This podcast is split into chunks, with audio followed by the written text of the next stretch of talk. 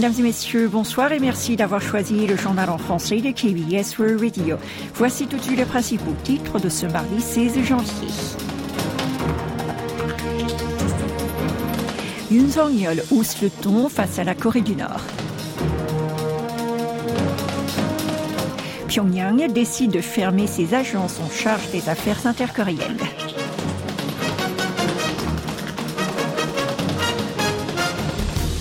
Kangwon 2024, ouverture du village des athlètes, restez à l'écoute, vous êtes en compagnie de Oh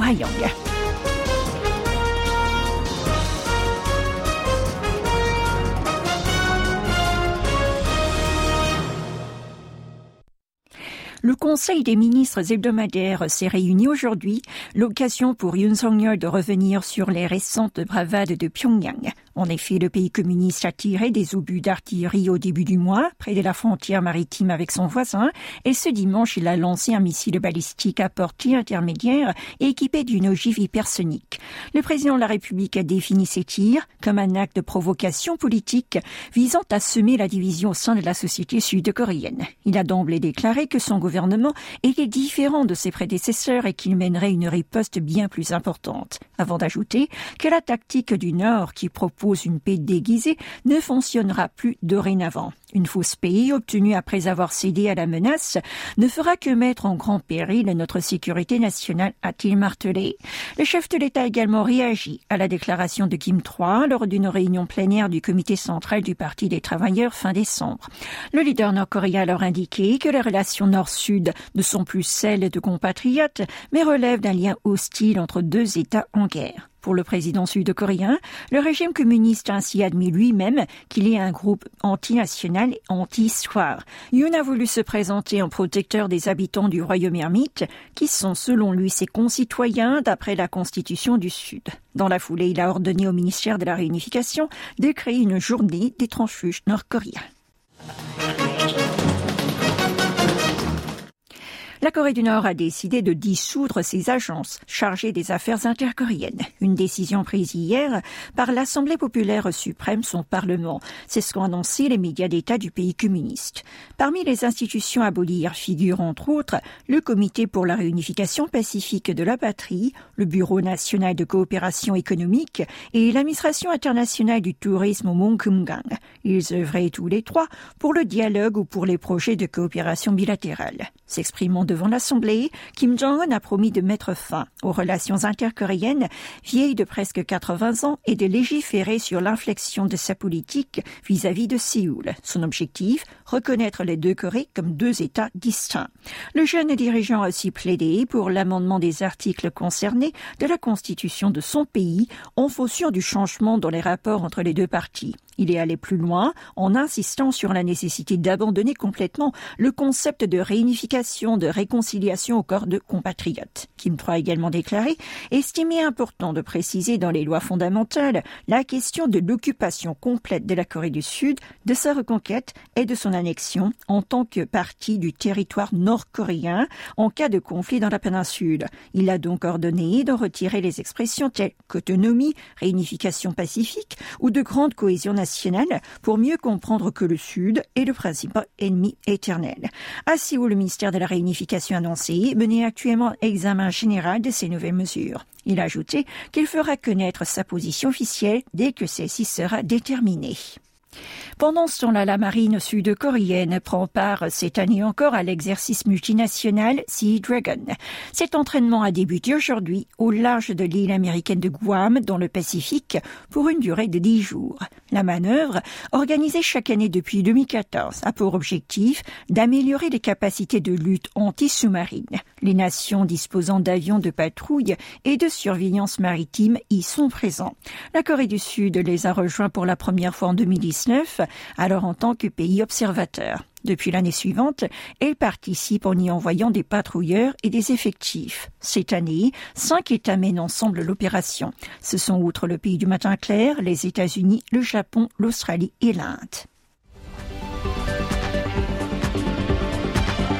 Toute l'actualité de toute la Corée, c'est ici sur KBS World Radio. Politique intérieure à présent. Le camp présidentiel et l'opposition réclament chacun des réformes politiques en perspective des législatives d'avril. Tout d'abord, le parti du pouvoir du peuple, le PPP, a proposé aujourd'hui la baisse du nombre de députés. De fait, le patron de son comité d'urgence, qui dirige le mouvement présidentiel provisoirement, a annoncé son intention de présenter, après la prochaine échéance, un amendement visant à réduire l'Assemblée à 250 membres. Actuellement, ils sont 300.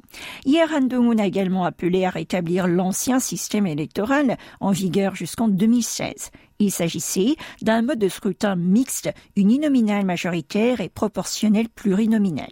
Le Minju, la principale force de l'opposition, n'a pas encore exprimé de position claire. Cependant, le chef de son groupe parlementaire aurait sorti la carte de la révision constitutionnelle. Hong a précisé que sa formation s'apprêtait à amender une clause des lois fondamentales, et ce pour voter une autre proposition de Han? Celui-ci avait précédemment insisté sur la nécessité pour les élus d'abandonner l'immunité dont ils bénéficient, plus particulièrement leur inviolabilité pendant les travaux de l'Assemblée nationale. Le numéro 2 du parti de centre-gauche a également annoncé chercher à amender un autre article de la Constitution. Il a notamment pour ambition de restreindre les droits du président de la République, notamment celui qui concerne la possibilité de mettre son veto sur texte voté par le Parlement. Tiffaine Genestier avec nous pour le chapitre économique. Bonjour Tiffaine. Le mois dernier, l'indice des prix à l'importation et celui à l'exportation ont tous deux reculé selon les données publiées aujourd'hui par la Banque de Corée. En détail, le premier a baissé de 1,7% par rapport à novembre à 132,46. Il s'agit d'un repli pour le deuxième mois consécutif. Il est principalement dû à la chute des cours du pétrole sur le marché international. À propos des éventuelles conséquences des récents conflits en mer Rouge sur le prix de l'or noir, la Banque centrale estime que les cours du baril ne devraient pas remonter en janvier. Elle a toutefois fait preuve de retenue, affirmant qu'il faut scruter de près leur évolution et d'ajouter que jusqu'à présent, la crise en mer Rouge n'a pas pénalisé les échanges commerciaux sud-coréens. Quant à l'indice des prix à l'exportation, il a fléchi de 0,9% sur un mois pour se chiffrer à 115,07. En rythme annuel en 2023, les prix à l'importation ont diminué de 8,2% et ceux à l'exportation de 7,9%. Sans transition, le 10 février prochain, c'est Sol ou le nouvel an lunaire en Corée du Sud. À l'approche des quatre jours de congé auxquels les habitants du pays du matin clair vont avoir droit, le gouvernement a publié une série de mesures en leur faveur. Tout d'abord, tous ceux et celles qui vont prendre le volant pour rentrer dans leur village natal ou qui profitent des jours fériés pour voyager en province pourront bénéficier de la gratuité des péages d'autoroute durant cette période. Les passagers de train à grande vitesse pourront, quant à eux, bénéficier d'une réduction de prix de billets allant jusqu'à moins 30%. Mais attention, pas tous. Ceux qui partent d'une ville de province pour se rendre à Séoul. Les parents qui ont des enfants qui travaillent dans la capitale pourront donc en bénéficier. Et ce n'est pas tout. Les compagnies aériennes, elles, vont augmenter leur nombre de vols qui relient les villes sud-coréennes et celles de Chine ou d'Asie du Sud-Est d'environ 10% par rapport à la fin de l'année dernière. Un mot de culture à présent. Après les Golden Globes et les Critics Choice Awards, c'est au Primetime Emmy Awards que la série acharnée a raflé les récompenses. Au total, elle en a reçu huit.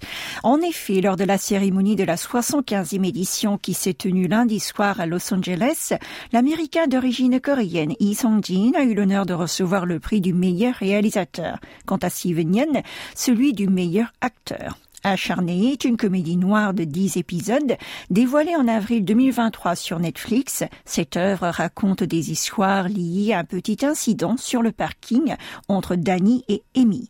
Le premier est joué par Yon, un acteur américain qui plus jeune a quitté la Corée du Sud pour s'installer aux USA avec ses parents, un peu comme le personnage de Danny qu'il incarne.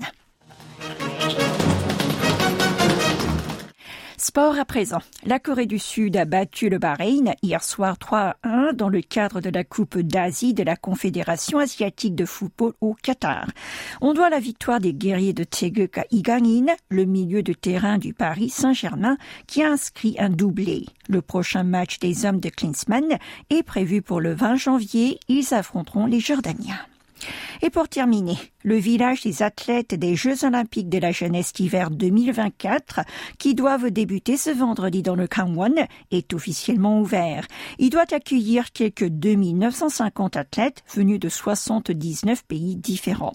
Les trois premières éditions de cet événement sportif international, rappelons-le, se sont toutes déroulées en Europe. C'est la première fois que la compétition se déroule en Asie. Pourtant, aucun couac, puisque les villes de cette province du Nord-Est ont le savoir-faire. En 2018, elles étaient hôtes des JO d'hiver de Pyeongchang.